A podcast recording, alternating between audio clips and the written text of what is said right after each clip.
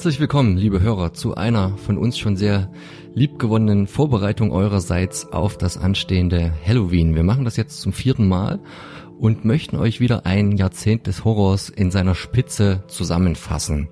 Natürlich das Ganze wieder mit eurer Hilfe. Denn wir, das sind erstmal der Benedikt, der Stefan, der Tobi und ich, haben euch wieder in Person von Tobi eine kleine Vorabliste der objektiv, subjektiv bekanntesten, berühmtesten, wichtigsten Horrorfilme der 2000er Jahre zur Auswahl gestellt. Ihr erinnert euch, in, in, den vergangenen Jahren hatten wir die 70er, die 80er, die 90er. Wir sind jetzt im neuen Millennium angekommen. Der Tobi hatte sich da auf 80 Filme beschränkt. Also alle Kritik wenn da einer nicht drin war, den ihr da vermisst habt, bitte direkt an ihn. Also wir haben damit nichts zu tun. Und ihr habt gewählt, ihr konntet einen Film wählen, fünf oder auch zwanzig, die ihr als die wichtigsten erachtete und daraus ergab sich dann eine Schwarm, nicht Intelligenzliste, sondern Geschmacksliste, die wir jetzt in gewohnter Manier in fünf Podcasts zu je vier Filmbesprechungen euch anreißen wollen. Kurz, ich denke, die letzte wird dann noch die längste Besprechung werden, denn da werden wir noch auf so ein paar, die den Cut nicht geschafft haben, eingehen Filme und da sind Überraschungen dabei, da sind welche dabei, die es vielleicht auch verdient hätten, die die auch den Case für sich hätten machen können aus verschiedensten Gründen. Eigentlich wollte ich das zum Anfang machen, aber Benedikt hatte gemeint, es ist eigentlich viel spannender, die nicht vorher rauszuhauen, weil dann weiß man ja gar nicht, wenn es dann so Richtung äh, Plateau geht und Treppchen, was da jetzt nur noch kommt, aufgrund der, die sowieso gar nicht da drin sind. Ähm, bevor wir loslegen, müssen wir ein bisschen Werbung machen für uns selbst, denn auf das Event, was wir eigentlich vorbereiten wollen, Halloween an sich, ähm, da ist wieder was dieses Jahr in Dresden und der Benedikt ist jetzt der, der das Mikro in der Hand hat, das andere, der macht jetzt einfach mal Werbung in eigenem Sinne, in eigener Sache für das, was da kommt. Ja, es gibt wieder ein Halloween Special im Kino in Dresden im Kino und Kasten. Es wird ein Double Feature gezeigt. Zwei Horrorfilme aus zwei verschiedenen Epochen, möchte man fast schon sagen. Einmal bringen wir einen ja moderneren Klassiker von 1982 und zwar John Carpenters The Thing und im Anschluss Cabin in the Woods. Dann 30 Jahre später oder mehr, äh, Mathe war nie mein Ding, aber auf jeden Fall eine, eine ganze Dekade weiter, nicht nur eine, präsentieren wir eben dort noch einen neueren Film. Und dazu gibt es das übliche, ja, Geschenkpapier, das heißt uns mit einer kleinen Einleitung und einem Panel dazwischen und vermutlich, so wie ich es gehört habe und gelesen habe, auch wieder wunderbare kleine und große Gewinnspiele. Ja, und das Ganze findet statt am Tag vor dem sogenannten Reformationstag, am 30. Oktober 2018 in Dresden im Kick. Also Kino und Kasten, nicht das neben Netto. Gratis, kostenlos, for free. Wenn ich das Uhrzeit. richtig gelesen habe. 20 Uhr, Tobi? Und nicht umsonst, das ist ganz wichtig. 19.30 also 1930, gratis, aber nicht umsonst. richtig. Genau. Wir freuen uns über jeden Kommentar, über jede Spende, über jede Kritik, über alles, was ihr uns zurückgebt. Ähm, lasst uns starten mit einer Computerspielverfilmung und es ist nicht ein Teil der äh, Resident Evil Reihe, der ja auch jetzt schon weit äh, in die fast Zehner reingeht. Ich habe nicht mehr mitgezählt irgendwann, sondern mit dem großen Konkurrenzprodukt äh, Silent Hill von 2006 unter der Regie von Christoph Ganz, französisch-kanadische Co-Produktion. Und der Stefan hatte gerade noch zu mir gesagt, er hat sich gefreut, dass der es in die Top 20 geschafft hat. Warum denn? Ja, ähm, Silent Hill ist ein extrem äh, atmosphärischer, düsterer, stimmungsvoller Film. Der ist jetzt nicht so brutal, nicht so ultrablutig, aber ähm, wie da die, die, die Landschaft erstmal entworfen wird, diese ja, künstliche Welt, da, da schneit, da wird es düster, da kommt in irgendeine, man weiß nicht, ob es eine reale Welt ist, äh, wo sie hinkommt, sucht jemanden, sucht sich selbst, äh, dann kommen doch wieder Monster also der ist, also optisch ist er erstmal äh, erste Sahne. Und das liegt auch am, am Regisseur, diesem Christoph Gans, weil der hat äh, den Pakt der Wölfe gemacht vorher und Crying Freeman und ist jetzt eigentlich nicht so der Regisseur mit einem riesen Output. Der hat jetzt nicht schon zehn Filme gedreht, sondern eher fünf. Aber Silent Hill war dann doch durch die Bank, ist plötzlich so der Mega-Erfolg, aber der ist so langsam angeschwillt und war ziemlich beliebt beim Publikum und ist auch auf, auf DVD, Blu-ray dann zu so einem Hit geworden, so einem kleinen Hit. Also mir gefällt die Stimmung. Also ich habe mich bei dem Tier immer bärisch gegruselt. äh, bei, bei, bei diesem Film, äh, habe mich fast eingenässt. Der, der macht so richtig so richtig so Angst, äh, wenn die dann irgendwelche Räume kommen, dann irgendwelche äh, neuen Levels, sag ich mal. Ja, also richtig gut, hat mich richtig reingezogen. Benedikt ist äh, ein bisschen sachlicher. Nein, ich wollte nur noch ergänzen, dass es da auch da noch ein Sequel gab irgendwann, das glaube ich eher, weiß ich nicht, ein riesen 3D äh, Push äh, irgendwie keine, ich habe selber nicht gesehen. Ich habe den ersten Silent Hill das ist schon eine ganze Weile her, dass ich ihn gesehen habe, aber ich kann mich erinnern, dass der mich damals auch überrascht hat, weil der ja, der hat wahnsinnig viele Effektshots, also wahnsinnig viel CGI und das sah unheimlich gut aus dafür, dass es eigentlich so ein, ein Medium-Budget-Film ist, hat mich da auch vom Production-Design und auch von der Umsetzung her ziemlich mitgenommen. Ich weiß nicht, wie der jetzt gealtert ist. Ich habe ihn auch nie auf Blu-ray gesehen. Ähm, aber ich finde, das war auch, also technisch, also schon die Atmosphäre ist gut umgesetzt, auch durch das CGI, gerade wenn dort diese Welten sich verändern und alle runterblättert an den Wänden und so weiter. Das war schon, ähm, fand ich auch, also ich bin dem Film auch wohlgesonnen. Jetzt hast du mir meine Überleitung, die ich mir gerade in der Sekunde überlegt hatte, versaut, weil ich wollte nämlich Tobi fragen, ob er sich noch erinnert an 2012 in, an unsere erste Sendung und ob du dir da auch eingenässt hast, als wir Silent Hill die Fortsetzung besprochen hatten. Weißt du noch? Eingenässt eher weniger. Ich bin, glaube ich, enttäuscht und äh, fluchend, aber es, es hat sich ja angekündigt, dass das, ähm, es stand ja nicht mehr unter Christoph Gans Regie oder Fuchtel. Man wollte das Ding nochmal melken, ist völlig nach hinten losgegangen, ist zu Recht. Und ähm, weil es halt die Prämisse oder die Stimmung des ersten Teils null eingefangen hat, man wollte halt noch mehr Schauwerte, sollte noch düsterer, noch dunkler aussehen und man hat einfach vermissen lassen, was das Computerspiel, also gerade ab dem zweiten Teil, ausmacht. Und äh, vielleicht abschließend, äh, ihr bestimmt, wie lang das jetzt, jetzt pro Titel wird, natürlich mit ähm, Christoph Gans, das hatte ich bei Crying Freeman dieses Jahr im, im Feature gesehen. Das ist halt so ein Regisseur, der, der macht jetzt nicht jeden Film so verdammt perfekt oder auch seine Neuverfilmung Die Schön und das Biest, die hat auch einige Kritik bekommen, weil gerade die optisch irgendwie überbordend war. Da hätte man sich mehr Klassizismus gewünscht. Also der hat's mit den Effekten. Was der aber äh, gut hat, ist eben dieses äh, interkulturelle Medienwissen. Der kennt sich viel aus den Comics, der kennt sich viel aus den Computerspielen und deswegen funktioniert es mit dem Film. Hm. Letztes Wort, oder wolltest du noch mal, Benedikt? Silent Hill übrigens, Drehbuch Roger Avery, dicker Tarantino-Buddy und würde man auf den ersten Blick gar nicht vermuten, dass das auch in die Richtung ging. Jetzt hat der richtige Mann schon das Mikro in der Hand, weil jetzt kommt ein Film aus einer Geschichte, die da in den Anfangs 2000ern recht berühmt war, so die neue französische Härte. Und äh, Martyrs hat es bei uns auf 19 geschafft von 2008. Pascal Logier, mein Französisch ist schlecht. Ähm, da habe ich eine große Lücke, weil das nicht so meine Sorte von Film ist. Ähm, Fehler oder in der Tat ist es nicht einfach nur eine Sorte von Film, weil der Film eben nicht nur wahnsinnig äh, grafisch Gewalt darstellt, ähm, sondern weil er auch in seiner Geschichte, wie er erzählt wird, eigentlich nie einen in, in einer gewissen Erwartungshaltung belässt, weil es äh, die Geschichte verändert sich alle halbe Stunde. Das heißt, es fängt irgendwie an mit einer jungen Frau, die Albträume hat und äh, scheinbar auch äh, hat hat definitiv irgendeine schreckliche Vergangenheit als Kind. Sie wurde gefoltert und gemartert und äh, sucht Rache an denen, die ihr das angetan haben und findet sie auch vermeidlich erstmal. Und dann fängt das an wie so eine Home Invasion Geschichte, die aber sehr schnell abgegessen wird. Und dann gibt's eine ganz dramatische Indoor-Horror-Szenario äh, mit vielleicht Geistern, wie keine Erscheinungen und so weiter. Und auf einmal bricht der Film völlig um äh, lässt Hauptdarsteller, wo man denkt, sie sind es, wegfallen, nimmt andere Charaktere, die dann an deren Stelle rücken und das verändert sich immer wieder im Film, ich glaube viermal. Und das Ganze in einem unheimlich äh, gut gemachten Setting, das Production Design ist hervorragend und dann immer wieder diese Härte dazu. Also das ist eben nicht nur äh, irgendwie so ein, so ein Haut drauf Horrorfilm mit viel Blut und möglichst viel Schlachten, sondern eben auch mit einer inhaltlichen Relevanz und der wirklich wirklich Spannung erzeugt und bis zum Schluss hält. Und auch mit einem spirituellen Hintergedanken, der sich dann immer weiter entschlüsselt.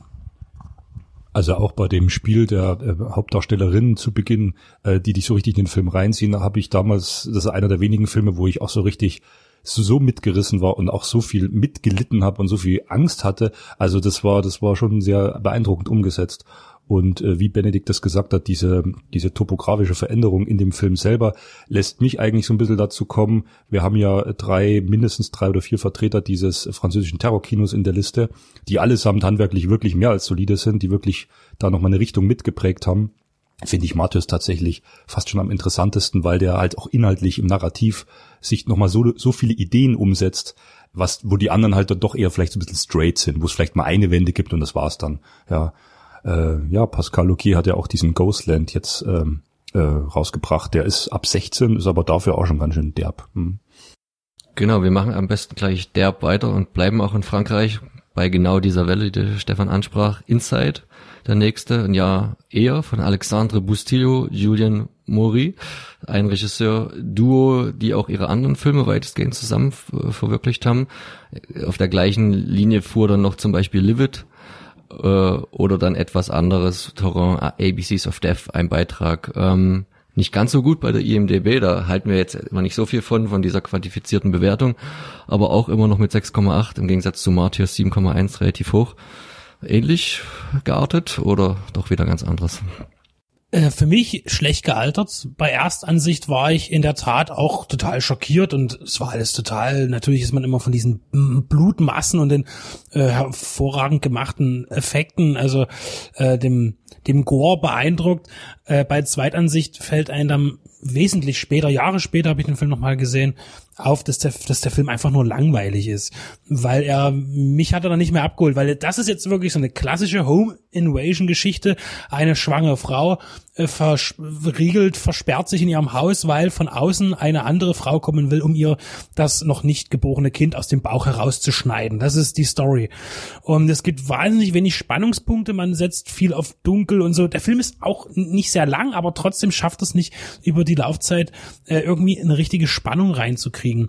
Und selbst äh, bestimmte Effekte, da hat man also wirklich die die die wenn dort irgendwo ein Messer reingestochen wird oder irgendwas rausgeschnitten wird, das sieht wirklich übel brutal aus. Und das sieht, ist auch gut gemacht, aber dann schleichen sich dann an, an bestimmten Stellen äh, CGI-Sachen rein, wo ich sage, mm, also das macht den Film wieder ein bisschen kaputt. Das bezieht sich jetzt aber nicht auf diesen Splatter in dem Film. Aber wenn sich der Film eben nur darauf jetzt bezieht, ist die Story bringt es leider nicht mehr von Inside, finde ich persönlich. Ähm, ich glaube zu verstehen, was du meinst, weil der Film äh, natürlich äh, beim ersten Mal so diesen diesen diesen Wow-Effekt hat, dass dass man sich wirklich fragt, krass, was sehe ich hier eigentlich? Und müssen wir dazu sagen, dass der Film auch hierzulande nicht frei ist. Also den kriegst du nur ganz schwer, weil der wirklich so äh, diese diese diese Panik, diesen diesen Terror mit dieser grafischen Gewalt so derb verbindet. Der ist schon wirklich hart an der Grenze. Also das ist so ein Film, das ist eigentlich so dieser typische Hassfilm für Frauen. Das, das klingt immer sehr abgedroschen, wenn man das sagt, aber das, diesmal geht's ja wirklich um, um, um existenzielle Ängste. Also die Frau, du spürst das von Anfang, die ist, die ist schwanger, die, die, du, du, spürst diese Schwangerschaft mit und dann hast du dann diese, diese böse schwarze Witwe, wo man erst nicht weiß, was will die von der, die unter so einer ja, unter so, einer unter so einer krassen, krankhaften Eifersucht steht, die ihr wirklich so bis zum Tod nachträgt. Wir waren ja beim Hardline Festival und ich kann das auch gerne mal zitieren, der Flo, unser, unser Chef vom Festival, der, der bewundert den Film auf seine eigene Weise, der sagt, der Film ist zwar unglaublich krass, soweit ich mich noch erinnern kann, hat er das gesagt und, und schreckt ab, aber der weiß genau, was er will und diese Schlusseinstellung ist für ihn, die spoilern wir jetzt nicht, ist für ihn so ganz hohe Kunst. Also der Film hat wirklich eine sehr einprägsame Schlusseinstellung, wo die Kamera nochmal zurückfährt, wo das alles so gerahmt ist. Ähm, ich muss sagen, mich hat der Film damals zwar geschockt, aber ich war auch von zwei, drei krassen äh, Splatter-Sequenzen. Das war dann schon so ein bisschen bewusst redundant. Wie gesagt, der Film hat 70 Minuten und irgendwie sind dann 20, 25 Minuten sind Wiederholungen. Also da ist der Film dann einfach auch nur noch krass und hm, klar, ist halt für die, für die ganz harten. Für die ganz harten, äh, vielleicht etwas lustigere Natur war dann auch jetzt als großer Bruch an Stelle 17 2003 der von Ronnie Yu inszenierte Freddy vs. Jason, also ein Crossover, auf das eigentlich eine ganze Horror-Fan-Weltgemeinde gewartet hat. Am Ende ist dann traurigerweise, was so unsere Liste angeht, hier von den 20 der Film mit der schlechtesten Schwarmbewertung rausgekommen, nämlich nur 5,8. Ist das in irgendeiner Weise gerechtfertigt oder hätte der viel höher ranken müssen? Im Prinzip gab es ja schon mal das Zusammentreffen vorher. Ich glaube, das war bei äh, Jason Goes to Hell. Ich bin mir nicht sicher, wo dann aber nur ganz kurz einmal ein Handschuh auftaucht äh, aus der Erde und sich die Maske, glaube ich, schnappt von Jason. Aber das ist natürlich jetzt ja die abendfüllende Fassung gewesen der Film war unheimlich erfolgreich im Kino, äh, so wie ich glaube auch so gut sah die Produktion halt nie aus. Es wurde immer mehr so in den Billigbereich geschoben, die Freddy-Filme und die Jason-Filme und hier hat man schon mal Geld in die Hand genommen und auch auch optisch was hergemacht. Man hat hier CinemaScope und dann hier äh, also auch die Settings. Es war alles schon sehr edel gemacht. Natürlich wieder der gleiche Teenie Trash muss man dazu sagen. Ähm, aber der hat sich schon bemüht, auch ein frischer, neuer auszusehen, bleibt aber natürlich bei den alten Bedürfnissen des Genres, des, des Slasher-Films. Für mich ist es in der Form wichtig, weil es war tatsächlich eine meiner ersten DVDs, die ich mir gekauft habe, sogar noch als ich noch nicht da hatte ich, das war noch ein paar, zwei Wochen vor meinem 18. Geburtstag, äh, habe ich den im Laden erstanden. Ich weiß noch im Karstadt in Dresden. Ähm, und deswegen habe ich eine, deswegen habe ich ihn auch relativ häufig gesehen tatsächlich. Ich glaube, ich möchte ihn heute nicht mehr sehen.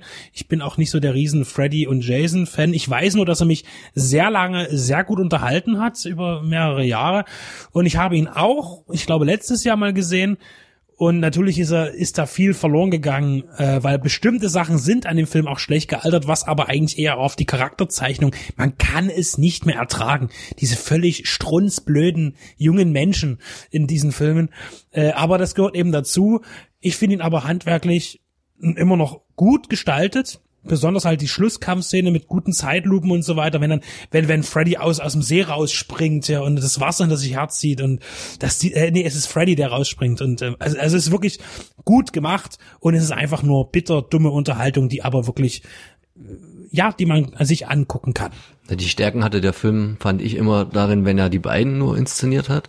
Und die Schwächen waren der genau gleiche Schema F-Ablauf mit den Kollateralopfern links und rechts. Wenn die beiden aufeinander losgegangen sind, das war so hart, so comic-mäßig oder auch Ronnie Yu-mäßig, wie ein bisschen wie halt Martial Art inszeniert, natürlich aber auch mit Waffen, also mit und ohne. Und das hat schon viel ausgemacht. Und ob da nur eine, eine Kelly Rowland von Destiny's Child immer im Schatten von Beyoncé gestanden, dort mal erste Gehversuche macht oder wer da noch immer mitspielt, war vollkommen egal, wie auch in den Reihen an sich. Es war immer der Fokus auf Robert England und in dem Fall Ken Kirsinger, der ja jetzt den Jason nie durchgehend gespielt hat. Da waren ja verschiedene dran. Aber das war schon ein tolles Revival und man hat auch fast ein bisschen Wehmut, dass es dann noch nicht zu einem Triple Crossover gekommen ist, weil damals spielte dann immer noch äh, der Gedanke im Raum, dort jetzt auch noch mal echt reinzuflügen, wie auch immer das hingehauen hätte. Ähm, hätten wir doch schon noch gern gesehen, oder Stefan? Naja, ich wollte dich jetzt ein bisschen darauf beschränken, dass äh, Freddy vs. Jason, weil du auch Robert England angesprochen hattest und man merkt, dass er bei dem Film sehr viel Spaß hatte. Also das, das merkt man in den Szenen auch. Da, da konnte sich da richtig austoben. Äh, und ich finde, das ist eines von den besseren Monster, Mörder, Horror-Crossovern. Also für diese Alien vs. Predator-Kacke braucht man nicht anfangen. Aber der Film, der, der macht halt das, dieses, ähm, dieses, dieses Versprechen löst da ein. Ich habe diese zwei Hauptcharaktere und darum geht's. Und deswegen gehen auch die Leute in den Film. Und, und wie du gesagt hast, Benedikt, die Actionsequenzen und das ist ja auch deftig brutal und ganz schön, geht ganz schön zur Sache. Also ja, ich habe den jetzt lange nicht mehr gesehen, aber äh, wenn ich jetzt zurückgreifen würde auf alle Teile dieses Franchise, würde ich den wahrscheinlich als einen der ersteren auch wieder mal mit reinlegen und den mal gucken. Ich muss jetzt noch nur ganz kurz wegen dem Monster Crossover unbedingt noch sagen, Frankenstein gegen den Wolfsmenschen oder trifft auf den Wolfsmenschen. Das ist für mich, das ist nochmal einer, den man empfehlen kann. Es passt wirklich in die 2000er, aber äh, muss mal gesagt sein. Und äh, es ist schön, dass du das jetzt formuliert hattest mit dem, dass er, man sieht, dass, dass er Spaß hatte, diesen Freddy zu spielen, wo dann eben aber für mich dann später wieder dieser Zwiespalt kam. Ich muss es nochmal kurz ansprechen. Man darf eben nie vergessen, Freddy Krueger ist ein Kinderschänder. Er hat Kinder vergewaltigt und äh, getötet und wird aber als popkulturelle Figur verehrt ohne Ende und das ist immer noch das, wo ich mittlerweile sage, da, da kann ich eben auch nicht mehr ran. Das ist halt für mich schwierig, diese diesen Menschen als so lustige, flapsige Figur zu sehen, der ein paar Teenies hinmetzelt. Er hat halt eine krasse Biografie, die äh, mich nicht ruhig schlafen lässt, äh, noch mehr als vielleicht die Filme. so. so, wir haben jetzt ziemlich genau 20 Minuten, das, was wir uns auch vorgenommen hatten. Ihr hört uns dann gleich wieder mit Teil 2. Bis dahin.